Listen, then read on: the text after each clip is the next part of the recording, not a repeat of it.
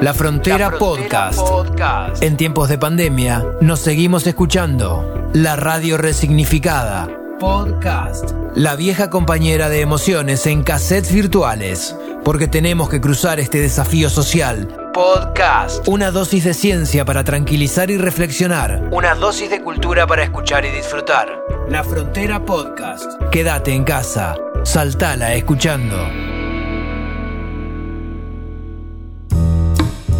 Martín Vázquez, Oncología, toda la vida en educación pública, Congresos, Vocación, Escuela 33 y Colegio Nacional, Piano y Guitarra, Guasones. Estamos en la frontera, podcast, en este nuevo formato, en esta cuarta temporada, este ciclo de Radio Universidad en AM 1390 hacia buena parte de la provincia de Buenos Aires, hacia todo el mundo en el www.radiouniversidad.unlp.edu.ar porque sentimos la radio, pero intentamos reconvertir el ciclo en este tiempo de pandemia, de aislamiento total con el coronavirus en la Argentina y nos propusimos hablar con alguien del orden científico en el comienzo de cada uno de los programas, de estos podcasts, y después también amenizar con algún periodista, músico, eh, actor, para darle un marco teórico a la situación, pero también para distender, es clave en este momento, Netflix, cine, radio y todo lo que podamos. En este caso, una charla muy especial con Martín Vázquez, médico de la ciudad de La Plata, que constantemente se está formando en diferentes partes del mundo y un poco para analizar con él esta situación, pero también, como es la característica de la frontera, conocer su recorrido. Martíncho, querido, ¿cómo andamos? ¿Cómo estás, Damián? ¿Cómo te va? Bueno, muy bien. ¿Cómo andamos con, con este tiempo de, de coronavirus? En este ciclo ya hablamos con un bioquímico, hablamos con una psicóloga, ahora hablamos con vos también desde el lado de la medicina. Por un lado, la parte estrictamente médica, por otro lado, también las propias consultas que uno tiene en su cabeza, ¿no? Sí, bueno, complicado, la verdad.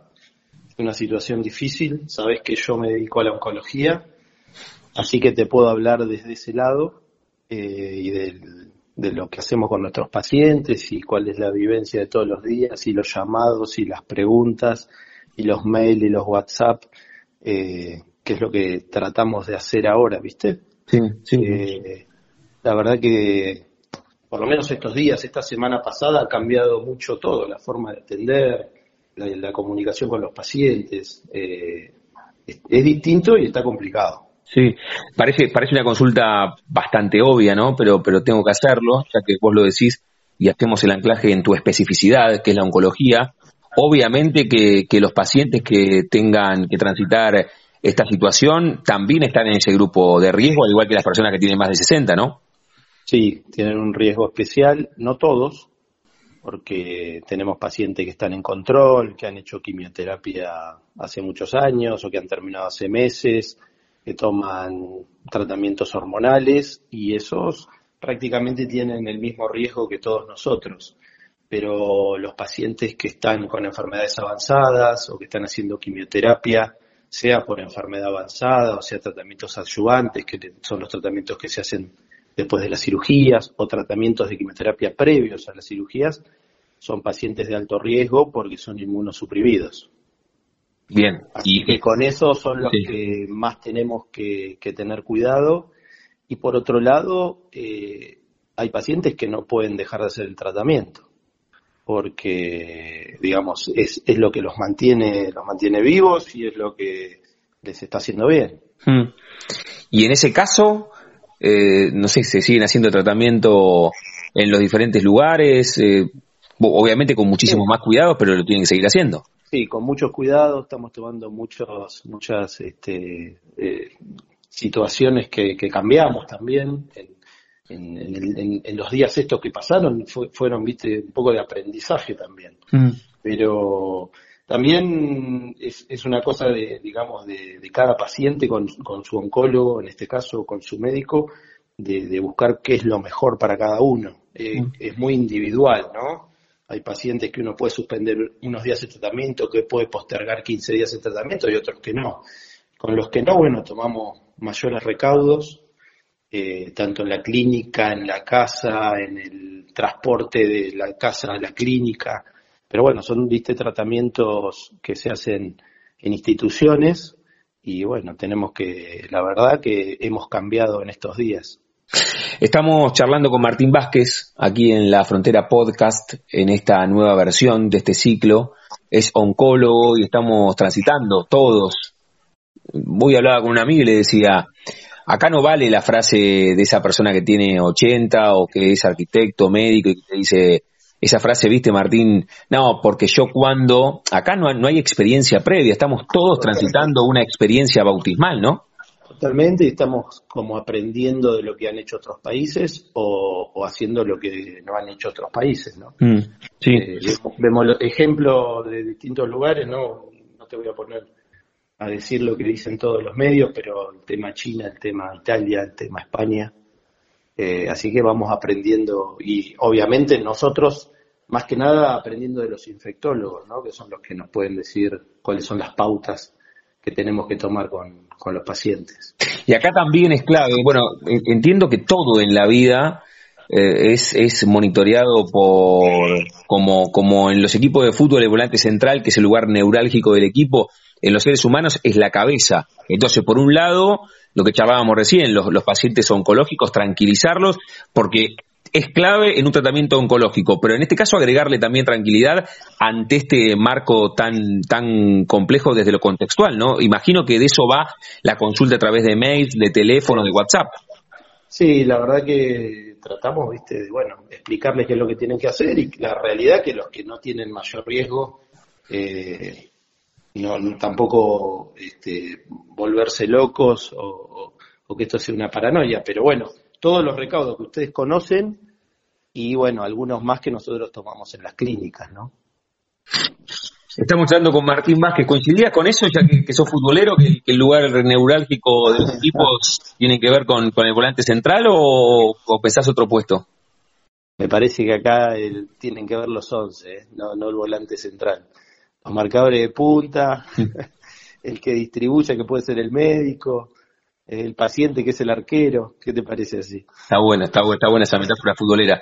Martín, yo te decía que, este, este, ciclo tiene esas características. En este caso, el anclaje es, es la actualidad, que casi nunca es la actualidad, sino que son, son charlas en profundidad y aprovecho que estamos hablando contigo y, siempre tengo dos o tres preguntas que, que, van más a la persona. Cuando hablo con músicos, con cantantes, eh, les pregunto si en la cabeza tienen esa primera fotografía que los vincula a lo que eligieron. Y algunos me dicen, bueno, cuando estaba en el colegio la maestra dijo hay que actuar de San Martino de Belgrano, levantaron la mano, los actores se subieron al escenario y a partir de ahí sintieron como que algo les vibró, les vibró en el cuerpo y empezaron ese derrotero y se convirtieron en artistas. En tu caso vos, si, si te propongo la retrospectiva y, y, te llevo al comienzo, ¿tenés la primera foto que te vincula a la medicina? ¿Fue en el secundario? ¿Fue en el primario? ¿Fue cuando eras.? No, no te puedo decir exactamente cuándo, pero tengo así recuerdos de, chiquito, de qué sé yo, los 5 o 6 años, de decir que iba a ser médico y la verdad que no cambié, no lo cambié nunca, ¿viste? Y eso, desde ese momento tan chiquito, no sabes por qué fue, mm. ¿no? No, no, lo sé. Este, pero la verdad que nunca me lo planteé tampoco como eh, pensar que iba a estudiar otra cosa. Así que no puedo ir por otro lado. Este, bueno, y eh, no, el, tanto primaria, secundaria, bueno, eh, pensando eso, que iba a estudiar medicina. Y, acá, en La Plata. Nunca, nunca saliste de esa ruta, siempre, o sea, no te acordás por qué, pero tenía que ver con, con intentar, no sé, estar, estar al servicio de la sociedad, un poco lo, que Cuando sos tan chico creo que no, no, no, puedes eh, analizar eso tan profundo. Creo que con el paso del tiempo uno lo puede lo puede ir viendo y cómo se ha dado, ¿no? Creo que sí, que es eh, eh, estar al servicio, estar... Es, creo que es lo, que dice todo el mundo, pero es una vocación, ¿no? Ser médico es, es una vocación. Ir a trabajar todos los días, de lunes a lunes, eh, pacientes internados siempre, y bueno, el domingo a la mañana, el sábado a la mañana, ir a ver los pacientes a la clínica o al hospital. Eh, es así, qué sé yo, y no lo cambiaría, ¿eh? mm. No lo cambiaría. Nunca, nunca, o sea, a los 5 a los 6 dijiste que lo tenías, lo tenías claro. En ningún momento el médico se debatió contra nadie, en ningún momento le ganó a nadie, qué sé yo. Eh, a, cuando tenías 14 o 15 te gustaba la medicina, pero decías, me, hubiese gustado ser o, me gustaría ser futbolista, músico, actor, arquitecto? No, la verdad que no. De chiquito tocaba el piano, cosa que después dejé, pero nada, muy, muy básico, ¿no? Lo que te estoy contando. Mm. Y ahora de grande agarré la guitarra. También, muy básico. pero no, no, la verdad que no. Siempre pensando en, estudiar medicina, lo que sí eh, creo que fue una, un poco una casualidad y cómo se fue dando es la especialidad. Uno cuando sale de, la facultad no tiene muy bien claro cómo son las especialidades. Es más, en, la facultad no está la especialidad oncología, es una, es una rama de la clínica médica, de la medicina interna. Eh, así que uno no tiene muy claro. Y bueno, se dio la posibilidad de hacer la residencia de oncología en el, en el Centro Oncológico de Excelencia, en Gonet, en la Fundación este, José María Mainetti, y bueno, y la verdad que no me arrepiento. Mira qué bueno eso, y, la residencia cerca de casa, ¿no? Porque te puede tocar en cualquier lugar. Sí, viste, uno eso es algo que va, se puede elegir y bueno, la verdad que se anota uno en varias residencias eh, y bueno, es una cuestión de exámenes, notas, promedios de la facultad, entrevistas y bueno, se va dando y bueno, uno después puede ir eligiendo si, si tenés varias opciones, ¿no? A veces no hay muchas opciones y, y, vas a donde te toca. Mm. Ahora, como es, recién decías que, que, no tenés el dato preciso haciendo la retrospectiva, que desde los 5 a los 6 decías quiero ser médico, si tenés el momento que decís me inclino por esta especificidad de la oncología, tuvo que ver con alguna situación, ¿cómo fue que elegiste? no, no, no, no tuvo que ver. Yo más que nada me inclinaba por alguna rama de la clínica médica y bueno, eh, se dio esto. Eh, cuando uno termina la facultad y tiene que anotarse en residencia, se empieza a buscar y estudiar y dónde en Buenos Aires, en La Plata, en la provincia de Buenos Aires, cuál está disponible, cuántos cargos hay. Vas haciendo un juego con eso también. Y bueno, y se dio esa, esa posibilidad del centro oncológico me pareció que era buena y la verdad que por eso digo que uno también la va descubriendo mientras la hace, ¿no? Hmm. Estamos hablando con Martín Vázquez, oncólogo aquí en La Frontera Podcast, en este ciclo que nació en Radio Universidad de La Plata, me quedan algunas más. Sabes que a veces, Martín, cuando les pregunto a los actores, principalmente este ciclo hablamos con actores y con músicos, y, siempre les pregunto, porque lo charlé hasta con Agustín Aleso, maestro de teatro, y, y el arte tiene muchísimo de incertidumbre. El que decide ser músico o actor es como un salto al vacío constante. Ahora lo pienso y, cada una de las elecciones que hacemos en la vida es un poco el salto al vacío. Lo que les pregunto siempre a los actores y a los músicos es que eso es un salto al vacío desde la elección en cuanto a la certidumbre de laburo, ¿no? Los, actores tienen un laburo y capaz que a los cuatro días no tienen más un laburo. Se termina una obra de teatro, se termina una peli. Eh, en tu caso, con la elección, ¿Qué, hiciste con la medicina? ¿Te acompañó tu contexto en ese momento? No sé con quién vivía, no sé con quién, pero ¿te acompañaron siempre con la elección? siempre. Siempre. Sí, por supuesto. Mi casa, mi familia, siempre. Eh, mis viejos, obviamente. Mi casa tenías que estudiar o estudiar. Mm. No había, no había otra. Así que, por eso digo, qué sé yo, lo mamé de chico y este eh, se fue dando, digamos, viste, cuando lo tenés incorporado ya. Mm había que estudiar. No había forma de no, no ir a la facultad. Así que bueno, se terminó la carrera y después la, la residencia. La residencia ya es un trabajo, ¿no? Sí. O sea, vos eh, eh, empezás a hacer la especialidad, aprendés todo, todo lo nuevo de la especialidad, pero estás trabajando y tenés un sueldo. Sí, sí. Ahora te lo consultaba antes de comenzar, el valor agregado de la universidad pública. Estamos haciendo la charla, estamos teniendo la charla en Radio Universidad de La Plata, es la misma casa de altos estudios, vos estudiaste medicina, nosotros estamos en la radio. ¿Qué te dio el tema de, bueno, e, e, en este marco también, ¿no? Tanto que hablamos de lo público, tanto, tanto que estamos hablando de lo público, de, de, la, de la medicina pública en la Argentina, que nos destacamos, me parece. ¿Qué, qué te dio ese, haber estudiado en la Universidad Nacional de La Plata? Todo, y no conozco otra cosa, porque yo hice en realidad la primaria, la secundaria y la universidad en el sistema público, fui a la escuela 33, 8 y 38. Si, si te acordás, fui al jardín de 9 y 38. Sí. público, a la escuela primaria, a la escuela número 33 de 8 y 38, Colegio Nacional y Facultad de Medicina de la Universidad Nacional de La Plata. Así que no conozco otra cosa y para mí nada, fue todo. Eh, el sistema público en ese momento creo que funcionaba de la mejor manera, no creo que sea así ahora, creo que no es igual, pero bueno, eh, creo que todavía hay, hay centros que uno puede eh, todavía confiar en que funcionan de la mejor manera y la facultad sin dudas.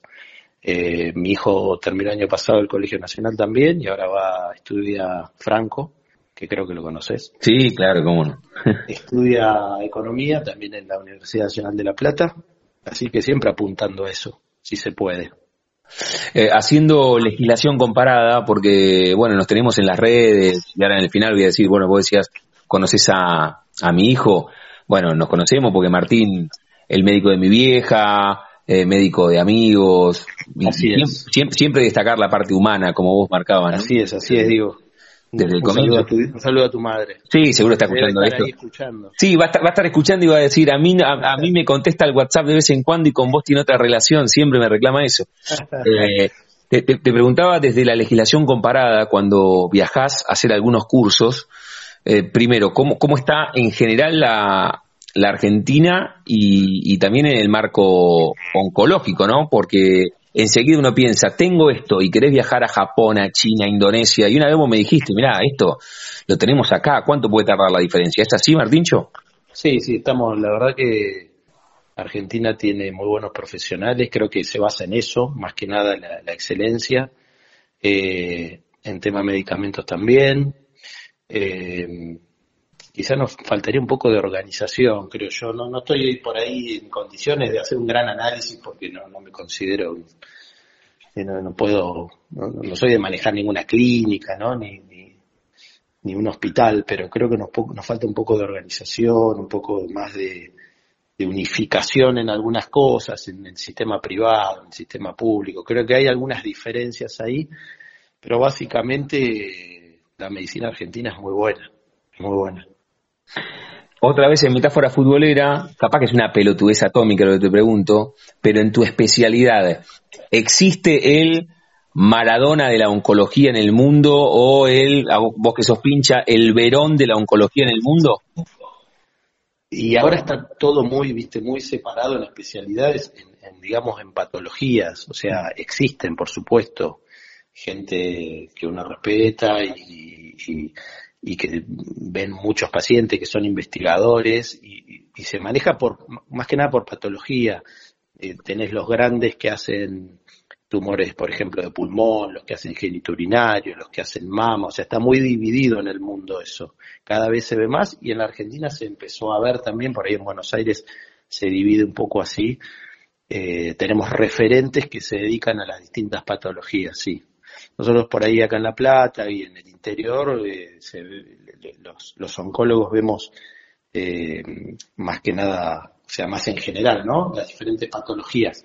Y a veces hacemos interconsultas y mandamos a los pacientes a Buenos Aires o a algún otro lado a, hacer una, una consulta con un, con un líder de opinión. La charla con Martín Vázquez aquí en La Frontera Podcast, en el aire de Universidad, cuarta temporada eh, oncólogo, amigazo, con, un don de gente y también no, no, no, quería ponerlo en este marco porque para hacerle las últimas preguntas, pero siempre agradecerle ante cada ante cada consulta. Martín, cerramos cada una de, las charlas aquí en la frontera, más allá que este contexto sea diferente, que estamos eh, en, cuarentena obligatoria con el coronavirus y queríamos hacer a vos también desde el lado de la ciencia, jugando con, con el nombre de nuestro ciclo, yo a todos les pregunto si tienen un momento frontera en sus vidas, que no refiere a un lugar geográfico, sino un momento rupturista, bisagra, decisivo en sus vidas, que puede ser desde lo profesional o que puede ser desde lo personal, que vos me digas, mira, el nacimiento de mis hijos sí fue determinante, o cuando me recibí, o un viaje con amigos porque ahí descubrí tal situación, o cuando tenía cuatro o cinco y dije voy a estudiar medicina, un momento frontera. Sé que es difícil elegir uno solo y capaz me decís, no, imposible, y, son todos imposible, Imposible. Pongamos que la frontera está allá a lo lejos y vamos por, ese, por ella. ¿Te parece? ¿Más más adelante? Siempre, siempre en el futuro. Siempre para adelante. siempre para adelante. Martíncho, agradecerte por este rato y, ya que estamos en, tiempo de coronavirus, eh, que como sos pincha, ¿qué partido completo elegirías? No te pregunto ni por una película ni por un libro, ¿qué partido completo elegirías en este rato para ver, ya que tenés más tiempo en tu casa de estudiantes? Sin dudas, sin dudas. Eh, eh, Cruzeiro, estudiante 2009 en el Minairao, que estuve ahí con mi hijo Franco y viéndolo desde la tribuna como lo, vi ese día, sin dudas. ¿Sabes que no? Me, pierdo con las fechas, que no sé si. Yo te regalé el disco con los goles, lo tengo que buscar si no, ¿eh? porque no sé si. Me parece que no. ¿eh? me parece que no. Con las mudanzas y de vuelta lo tengo que buscar y, y regalártelo. Martín, yo te quería decir, no sé cuándo va a salir el programa, hoy es 23, mm. digo porque esto va cambiando día a día, ¿no? Lo, del, lo, de la, la epidemia y lo de la cuarentena, pero más que nada que quede, que la gente se quede en la casa. ¿Te parece que digamos un par de cosas? Sí, está buenísimo, me parece que está bueno que, lo digamos, que es eh, lunes lunes 23. Por favor, lo voy a decir desde el punto desde mis pacientes. Dale, está bueno, está bueno que le, que, le hables a, a, los que están escuchando, me parece genial desde la medicina. Que se queden en la casa, que no, no salgan, que si tienen que hacer un mandado vaya uno solo, viste que ve gente, yo todos los días estoy saliendo este, a, la, a, la, clínica o al hospital a ver algún paciente, trato de ir y venir lo más rápido posible y ve gente en la calle. La verdad que hay gente en la calle, debería haber menos. Eh, pero bueno, que se queden en la calle, que cada vez que si salen, aunque sea a hacer una compra enfrente al, al supermercado, que entren, se laven las manos con agua y jabón, que se laven, se limpien con alcohol en gel, eh, que estén, que estén cuando si tienen mis pacientes que ir a la clínica, que no se acerquen a otros a charlar, que se queden alejados dos metros, si tienen que hacer el tratamiento lo tienen que hacer, pero que tomen distancia, que cuando lleguen a la casa saquen la ropa, la pongan a lavar. Esas cosas que escuchamos todos los días, pero bueno, que vale la pena repetirlas para mm. que, este, que tomemos conciencia.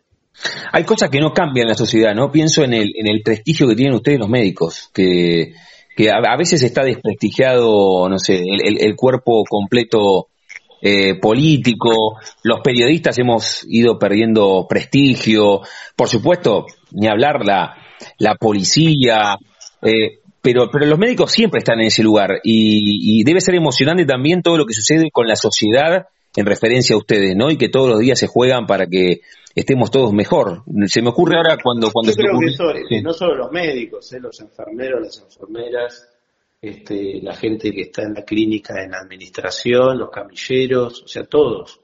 Lamentablemente, yo creo que está un poco devaluado, en eso no coincido tanto con vos, estamos un poco devaluados, tanto económicamente como últimos años, viste el tema este de la industria del juicio contra los médicos. Eh, eh, creo que hay que hay un gran ahí debate que, hay que, que habría que analizar profundamente y que hay cosas que habría que cambiar.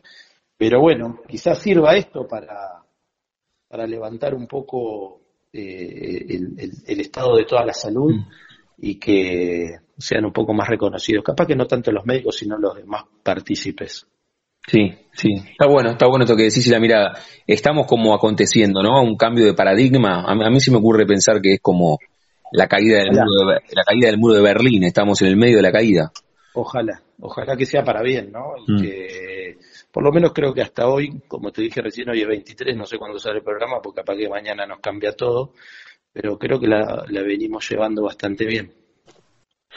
Martín Vázquez, oncólogo, y en este formato de la frontera podcast siempre la idea es hablar con científicos que, nos tranquilicen y que nos den su mensaje. Y en este caso, muy particular, no lo dije en el comienzo, eh, lo, un poco lo, dijimos en el medio de la charla, Martín es médico de mi vieja y también de algunos amigos y, siempre tiene esa palabra tranquilizadora, no solamente desde ese lugar, sino cuando le he hecho algunas también consultas personales. Martín y además, para, y, lo más importante, ¿no? Eso, que lo tuve que convencer mucho para hablar porque no le gusta. y eso es lo más importante. Y siento que, que se tomó esta, este, rato o, esta diferencia porque se lo pedí mucho. Martíncho, gracias de verdad por este rato. Bien, abrazo grande. Un abrazo. Chao, querido. Chau, chau. Sin jet lag ni aduanas. Las fronteras están solo en las cabezas. La Frontera Podcast. Walter Nelson Abuela Emma cosiendo. Llegó al cine y al boxeo por su viejo. Estudió economía. Tatán Tatán. Jugó en Huracán y Atlanta. Relator. Chacabuco. 10 mundiales. Hepatitis de pibe. Salí de ahí maravilla. Es una frase incunable de la cotidianidad argentina. Estamos en la frontera, podcast, programa que surgió en Radio Universidad de La Plata, intentando acompañarlos en este momento de cuarentena general en AM 1390 hacia buena parte de la provincia de Buenos Aires, hacia todo el mundo a través de la web en el www.radiouniversidad.unlp.edu.ar porque sentimos la radio.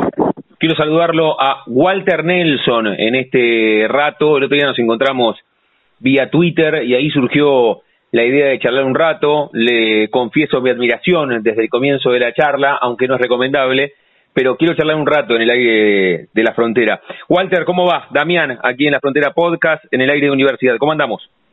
¿Cómo estás? Bien, bien, muy bien. Acá, en casa, esperando que pase todo esto. Bueno, primero eso, vos sabés que el programa va por la cuarta temporada, pero ahora también lo hemos intentado reversionar el ciclo y hablar con alguien que nos entretenga y hablar con alguien de la ciencia para que pueda darnos algunas certidumbres en un momento de incertidumbre. ¿Cómo vas llevando vos esta cuarentena obligatoria? Y de la mejor manera posible.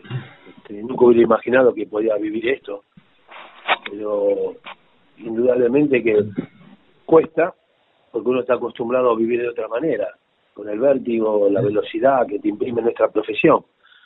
Pero no hay otra manera, es nuestra salud, es nuestra vida, y hay que hacer caso a los médicos, a los que más saben, para tratar de que esto pase lo más rápido posible, lógicamente que dejará secuelas y consecuencias, pero indudablemente que primero está la salud, me parece que es lo principal. Eh, entre los polos, ¿no? Utilizando el tiempo tal vez para, para situaciones que teníamos postergadas, para libros que teníamos arrumbados en algún lugar y los retomamos, para ver series y películas que dijimos cuando tengamos tiempo, pero también por momentos con, con, las, con las casas que, que increíblemente se achican, ¿no? Aunque parezca eh, una, una, una frase remanida y que, que no tiene que ver con la realidad, eh, literalmente a veces las, casas y los lugares se achican porque no tenemos cómo salir de ellas, ¿no? Sí, indudablemente que quizás los más perjudicados sean los que viven en un ambiente chico, en un departamento, no tienen posibilidades de, hacer cosas. Yo por suerte vivo en una casa muy grande, en donde tengo posibilidades de hacer un montón de cosas que tenía quizá olvidadas o, eh, no podía hacerlas por mi trabajo, no tenía tiempo. Y ahora trato de hacerlo y recuperar ese tiempo perdido en cosas que habitualmente no hacía. Qué sé yo, leer un poco más de lo habitual. Eh, la parte física la, la sigo haciendo como la hice toda mi vida porque tengo espacio, no de la mejor manera, pero trato de hacerla como para estar en, en actividad.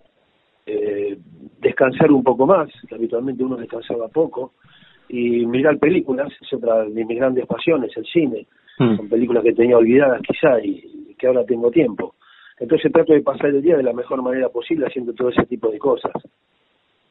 A ver, antes de meternos en tu vida, que quiero aprovecharte y charlar contigo de tu, tu recorrido profesional, pero ya que estamos en este tiempo tan, tan particular y, y recién vos lo marcabas, me gustaría que, nos contases qué, qué libro habías dejado ahí abandonado y tal vez retomaste, o, o si sos de, de los que vuelve a remirar algunas películas o todo el tiempo buscas películas nuevas y que fuiste viendo en este tiempo, ¿no?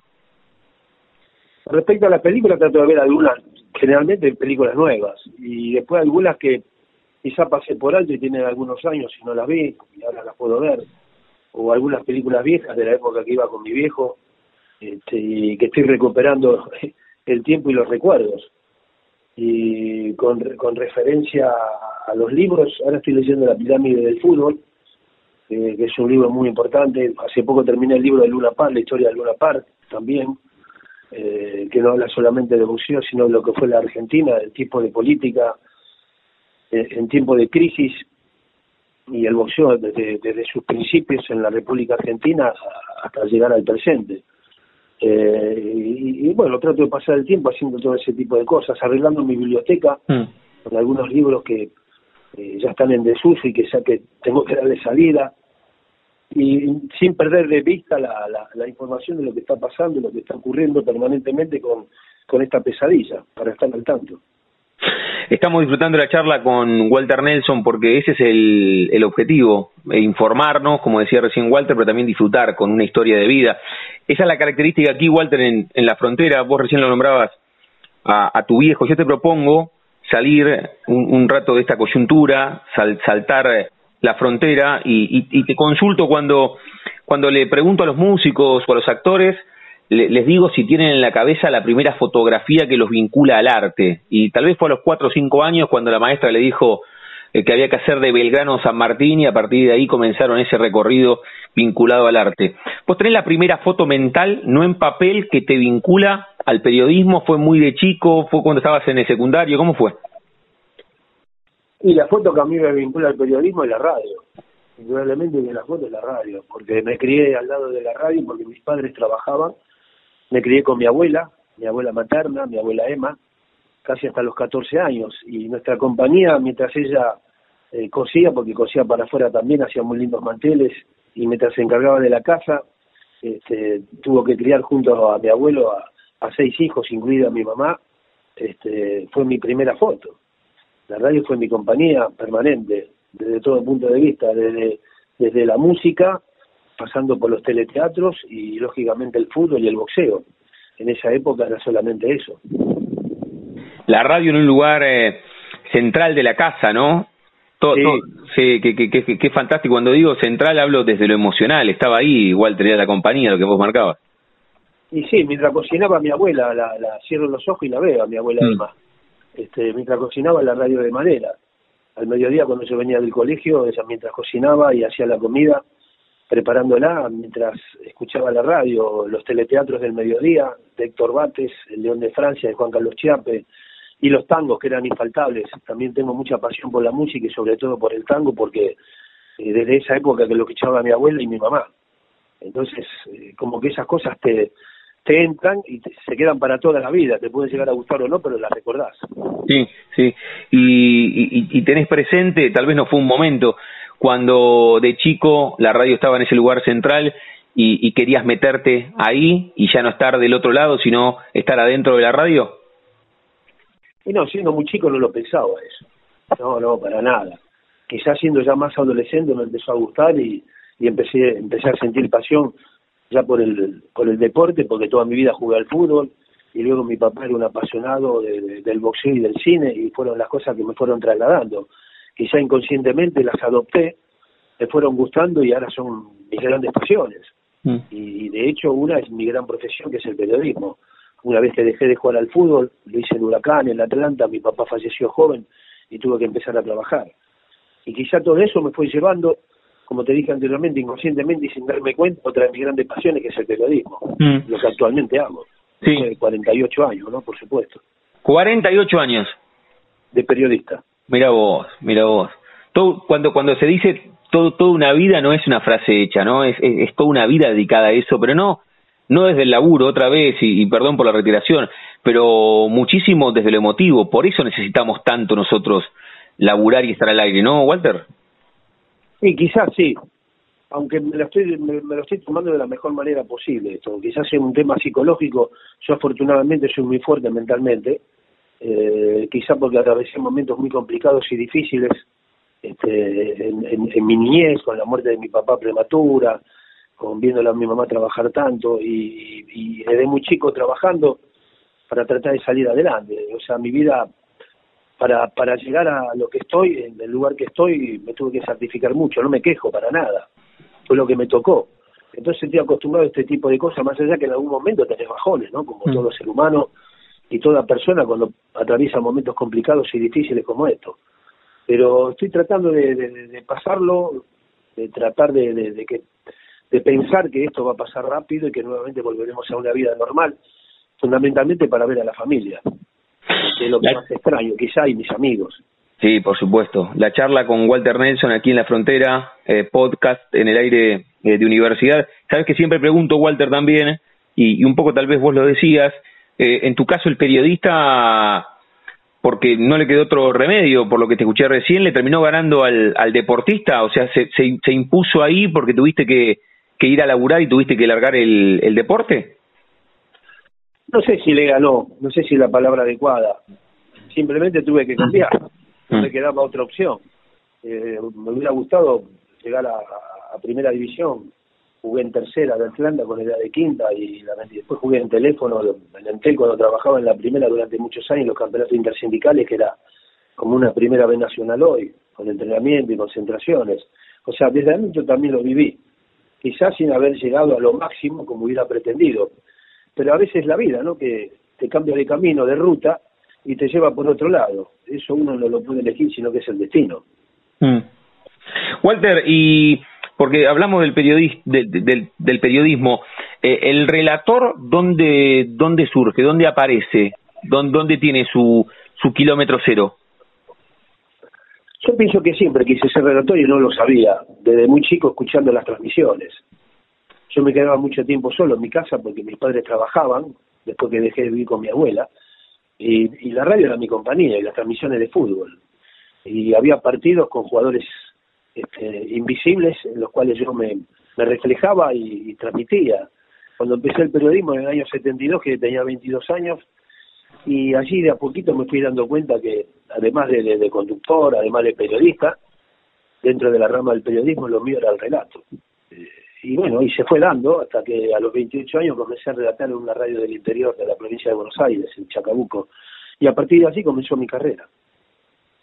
Mirá vos, esa parte no la conocía, imagino que lo, lo narraste, ahora te quiero preguntar sobre, sobre tu libro. Eh, en Chacabuco comenzaste, ¿cómo, ¿cómo se dio esa vuelta del destino de comenzar ahí? Y si te acordás el primer partido que narraste, claro. Sí, sí, cómo, cómo, no recordarlo. Eh, yo, tenía un, yo tenía un muchacho que conocía que iba a Luna Parto de los sábados a la noche, yo estaba en Radio Rivadavia, García Blanco y Cafarelli, las noches inolvidables del Luna Park, década del 70 y los 80. Y allí hice, hice buena amistad con Norberto Titi Longo, lamentablemente uno de los mejores amigos que falleció en el 2012, una semana después de la pelea Maravilla Martínez y Chávez. Y, y, uno de esos sábados que él llegaba con su grabador y se volvía a Chacabuco en micro a la madrugada, me dijo que necesitaba un relator de fútbol si yo me animaba a relatar. Y por supuesto, lo que pensé que iba a ser una, una changa, como se dice habitualmente, en algunos partidos terminó durando 10 años. Mm. Eh, porque en Rivadavia Muñoz no me daba la oportunidad de relatar, hasta que apareció Torneos y Competencias en el 89, donde estaban probando gente, y a través de un amigo mío, Erika Currech, eh, con José D'Amato, un productor de torneos, me hizo el contacto, bueno, hice la prueba y quedé. De ahí arranca mi carrera en Torneos y Competencias, que duró 27 años. Y mi primer partido fue relatar en Chacabuco, 30 de octubre del 78, el campeonato de la Liga de Chacabuco, que jugaba la selección de Chacabuco con la de Colón, provincia de Buenos Aires, fue por mm. la noche. Sí, lo recuerdo perfectamente, la cancha de River de Chacabuco, la cual hace muy poquito, cuando fui a presentar mi libro, en octubre del año pasado, estuve dando una vuelta y tratando de, empaparme un poco de la nostalgia y los recuerdos. Ahí, ahí tenías que que acordarte cuando jugaste en la trasera de Atlanta y meterle meterle un dribbling, ¿no? A, la nostalgia, a la melancolía. Sí, a, mí no me entristece recordar esos grandes momentos que son recuerdos ya. Este, no, no me entristece para nada, al contrario, me pone bien porque me refresca un montón de cosas lindas que pasé en mi vida. Mm. A mucha gente quizá le entristece, ¿no? Pasaron los, pasando los años se entristece. A mí no, afortunadamente no, me pone bien. Estamos hablando con Walter Nelson aquí en la frontera podcast, en el aire de, universidad.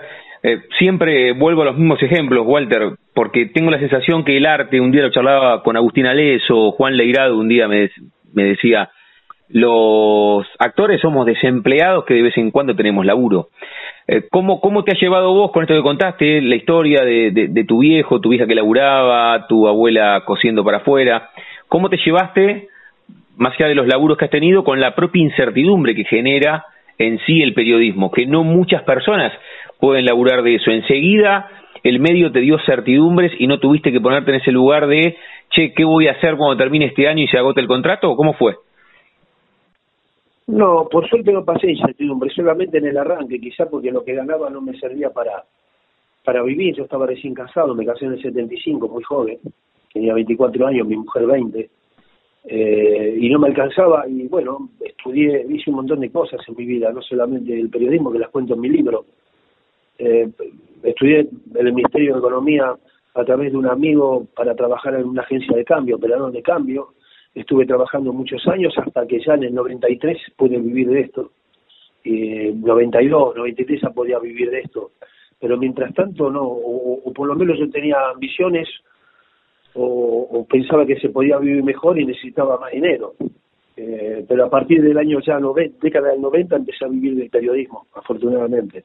Pero me costó llegar, o, o me costó, mejor dicho, vivir de esto solamente. Tenía que tener otro trabajo paralelo como tuve en la agencia de cambio, por ejemplo, en ese, en ese momento. Y no solamente por la cuestión económica o de guita, en algún momento eh, siempre vuelvo a los mismos ejemplos, a los que nos escuchan siempre, porque me parece que son muy icónicos. Eh, una vez le preguntaba a David Lebón si se, se, se, enojaba de vez en cuando con la música y él me decía, sí, a veces la verdad no tengo ganas de tocar. Y yo le sumo que en cada vocación también existe una oficina podemos ser apasionados de determinadas cuestiones, pero en algún momento eh, nos cansan y tenemos que abstraernos. ¿Te pasa, eh, tuviste alguna etapa donde más allá de lo que tenías firmado y los contratos y, los laburos, tenías ganas también de hacer otra cosa? ¿Te pasó en el recorrido del periodismo, del relato? No, no, no, no me ha pasado. Siento la misma pasión de cuando comencé. El día que dejé de sentir pasión por esto, como los jugadores de fútbol, cuando dicen que, que cuando se levantan a la mañana tiene fiaca para ir a entrenar y allí abandonarían en mi caso no, no me ha pasado. Lo que sí, lógicamente, como en cualquier otra actividad, es un montón de injusticias. Y a veces eso decae en tu ánimo, pero a mí me potencia. Como buen leonino, este, saco más pecho y, trato de reinventarme y darle para adelante ante la injusticia, ante la intolerancia o cosas que de pronto no están bien, que las veo este, y las hacen de cualquier manera. Este, trato de superarlo. Aunque ahora tengo que reconocer que la gente respeta mucho y me doy cuenta en las redes sociales mi trayectoria y, lógicamente eso me pone bien. Pero no, no, los aplausos y las luces de la marquesina no, no me encandilan. Yo sigo trabajando y lo tomo esto como un trabajo este, de una hermosa profesión a la cual le tengo muchísimo cariño y la cual tengo todavía mucha pasión. Y creo que tengo mucho para darle todavía. El día que me dé cuenta seguramente si yo no me doy cuenta, mi familia que es muy futbolera y le gusta mucho también el boxeo, seguramente me lo va a hacer notar. Así que desde ese punto estoy muy tranquilo, desde ese punto de vista. ¿En qué momento, Walter, pensaste que, toda tu historia podía ser volcada eh, a un libro y, y, terminaste bosquejando, haciendo la maqueta de lo que está tan, tan? ¿En qué momento lo charlaste primero con un amigo, con algún familiar y a partir de ahí comenzaste el recorrido, el derrotero para convertirlo en libro y que lo podamos leer? No, yo no, no fui el que me se dio cuenta. El que se dio cuenta fue el dueño de la editorial Planeta, Nacho Iraola. Era muy admirador mío, me invitó a un programa que tenía online de radio. Este, y esto fue en el año, si no me equivoco, 2010, eh, principio del 2017, este, o finales del 2016. Me propuso escribir un libro. Yo soy medio fiaca para escribir. Este, o sea, eh, quizá tengo muchas ideas y me cuesta volcarlas en las letras. Soy más de, del aire, de la radio, de la televisión. Y le dije que me lo dejara pensar. Cuando lo comenté acá en mi casa se entusiasmaron mm. mucho y, me animaron a hacerlo. Eh, dejé pasar el tiempo, me volví a llamar este, y, le comenté lo que me pasaba. Me dijo, no te hagas problema, te pongo un editor, vas con, vas con un grabador, vos le contás todo, él lo vuelca luego en el papel te lo muestra y si estás de acuerdo le damos para adelante y las cosas que hay que corregir las corregimos. Y fue así. Y lo terminé de escribir cuando volví del Mundial de Rusia, porque iba a salir antes del Mundial de Rusia, pero él con buen tino me dijo, esperemos que pase el Mundial, porque ahí seguramente vas a tener un montón de cosas también para contar. Y bueno, y lo terminé cuando vine del Mundial de Rusia, y afortunadamente anda muy bien. Tiene mucho, ya lo fui a presentar a varias provincias, eh, con mucho éxito, provincias que me propone la editorial, y incluso estaban programados para ahora, para marzo y abril también un, par de visitas a, Ushuaia, a Mar del Plata, a Dolores, a Pergamino y se suspendieron por este tema, pero seguramente cuando pase todo esto estaremos presentes en esos lugares. ¿Te, te encontraste con otro público a través de, sí. del, del libro? Porque eh, nosotros estamos acostumbrados a escucharte y a mirarte, y te, encontraste con, con otras personas que te hicieron saber que les había gustado tu, tu pluma. Sí, todo tipo de personas me encontré fundamentalmente de escritores, ¿no? Y aquellos que están acostumbrados a, a la escritura, lógicamente, y a los libros. Eh, eso a mí me apasiona. hay que contarle a la, gente que tenemos otro lado y otra vida, además de lo que hacemos, y ellos nos conocen a través de eso. Eh, y, nos apasionamos con otro tipo de cosas también. quizá que nos las damos a conocer o no se publicitan porque nos conocen en un determinado momento y en determinado lugar y con un micrófono. Pero sí, me encontré con un montón de gente y lógicamente que uno recoge todas esas, todas esas experiencias hablando con ellos. Me ha reconfortado y mucho. Walter, me quedan algunas más para liberarte con Walter Nelson. Estamos charlando aquí en la Frontera Podcast. 48 años de carrera, vas camino a las bodas de oro con, con esta vocación que vos has elegido y, yo también entiendo, vos hablabas de destino, a mí me parece que, que también las, las carreras o algunas situaciones nos terminan eligiendo a nosotros. Entiendo que, que el periodismo, el relato, también en parte eh, te eligió a vos. En esos 48 años, si tuvieses que elegir una foto de tu recorrido profesional desde el primer partido que relataste en Chacabuco y, y pasando por el Mundial de Rusia, si tuvieses que elegir uno, ¿con cuál te quedas? No, sería imposible, hay muchas. Sería imposible elegir una sola. Imagínate que tengo ya sobre mis espaldas 10 mundiales, muchos mundiales juveniles, muchas Copas Américas, eliminatorias, campeonatos de fútbol en la Argentina, este, pelea de títulos mundiales, recorrer el mundo a través de mi trabajo. Sería imposible elegir una. Hay un montón, qué sé yo. Ubisaco cuando fue campeón mundial en mi primer viaje a Europa, o mi primer viaje a Las Vegas cuando Martillo Rodán peleó por el título mundial con Bernie Haller en el 84, o los dos Juegos Olímpicos que estuve en Atenas y en, China con gol de Tevez, 1 a 0 a Paraguay, 1 a 0 a Nigeria, gol de Di María, o, no sé, pero hay muchas, los, mm. los, goles de Messi, relaté muchos goles de Messi, o relaté el último partido de Maradona con la camiseta de Boca cuando le hizo gol a Belgrano, o, o, hace muy poco, permanentemente esta profesión, nunca se termina la capacidad de asombro, que Independiente me haya contratado para el homenaje a, a Maradona en la cancha Independiente junto a Bocini, y digo que la capacidad de asombro nunca se termina porque puedo asegurar que con tantísimos años en esta profesión, cuando me acerqué a los dos a presentarlos en el medio de la cancha y con todo el público y un estadio colmado, me temblaban las piernas. Mm. Este, Pero qué bueno que te qué bueno que te haya pasado también, ¿no? Eso. Lógico. Eso eso significa que todavía este tengo tengo mucha hilo mucho hilo en el carretel y que me sigo apasionando con lo que hago. Mm. Porque si no me hubiera pasado nada, si no hubiera sentido ningún tipo de emoción, seguramente me hubiera dado cuenta y hubiera dicho hasta acá llegué. Pero no me pasó, afortunadamente. Y tu frase, salí de ahí maravilla, se convirtió... No, pero, pero, pero no, no, lo digo desde lo deportivo, ¿no? Cuando, cuando me ha tocado hablar con algún amigo que, que le quiere escribir a alguna ex y la frase es salí de ahí maravilla. Es extraordinario porque, porque se puede traspolar a cualquier situación de la vida. Que es una frase que no fue deportiva ni profesional me salió del alma, como cualquiera que estaba viendo la pelea, los 5 millones de argentinos que estaban viendo la pelea cuando parecía que se le escapaba maravilla, un triunfo maravilloso porque había dado una exhibición. Pero el boxeo tiene ese tipo de cosas, ¿no? Un solo golpe puede definir una pelea este, ante la adversidad. Y Maravilla parecía que se le escapaba y me salió del alma ese grito. Este, no fue profesional ni fue deportivo, ¿no? Fue de un hincha más que estaba viendo la pelea sin darme cuenta. Y a veces no es bueno como profesional todo eso, pero lo que ha trascendido esa frase aún hoy casi ya, porque fue el 15 de septiembre del 2012, se van a cumplir ocho años, aún hoy me sigue sorprendiendo. No solamente la gente grande, sino los adolescentes. La charla con Walter Nelson aquí en la Frontera Podcast.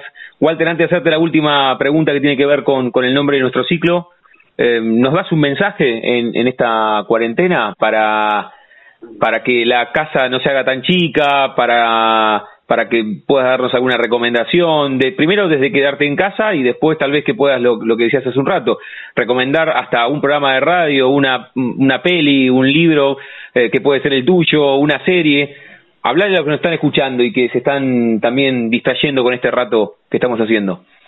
Mira, yo, yo tomo como experiencia, y, y, recuerdo eso y me hace bien, en el año 83 tuve hepatitis, y una hepatitis bastante complicada, virósica, 70 días en cama tuve y en cama tenía que estar, me levantaba solamente para bañarme.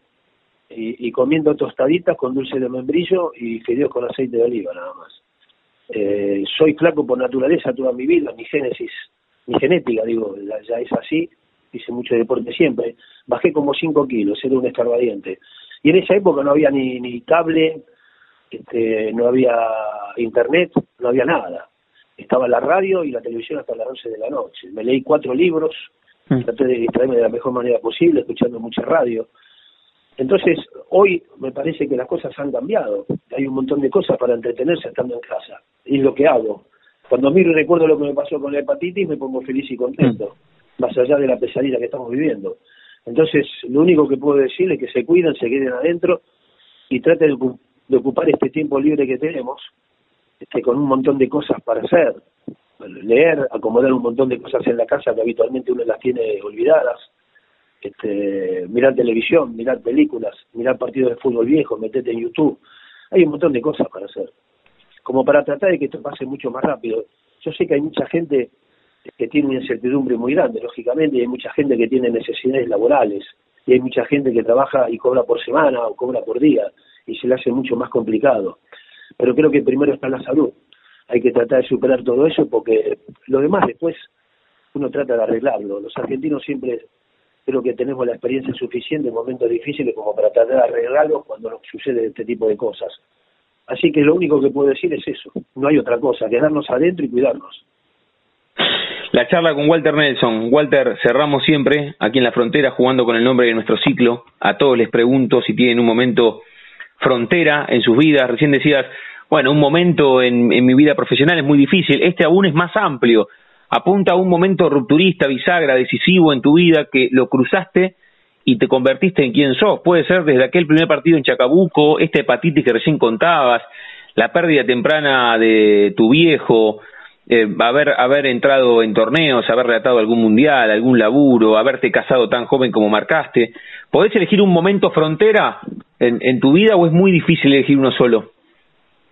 es muy difícil elegir uno solo, pero si tengo que elegir uno frontera hoy es mi familia. Eh, mi mujer, con quien estoy casado hace 45 años, que la conozco 48, casi de la mano como cuando comencé a relatar. la conocí en el 71 y yo comencé mi carrera en el 72. Es mi familia, mi, hijo que es preparador físico de museo, mi hija que es médica, y fundamentalmente con el nuevo amor que tengo ya hace ocho años, que es mi nieta. Hmm. Eh, si ellos están bien, yo estoy bien. Lo demás este, el trabajo y seguir activo forma parte de mi vida y mi manera de ser y lo que fui durante desde que soy muy chico. Pero un momento frontera sería ese, eh, que esto pase rápido, que la gente se recupere de la mejor manera. No va a ser fácil lo que venga, pero hay que poner el hombro y el pecho y, y, que cada familia esté bien, como la mía, que es lo que único, lo único que pretendo ahora más allá de mi carrera. Un, un leonino resiliente, Walter, ¿no? Un término que se usa tanto en, en, la psicología. Walter, agradecerte por este rato y por dejarnos conocerte un poco más en esta charla. Te mando un abrazo enorme.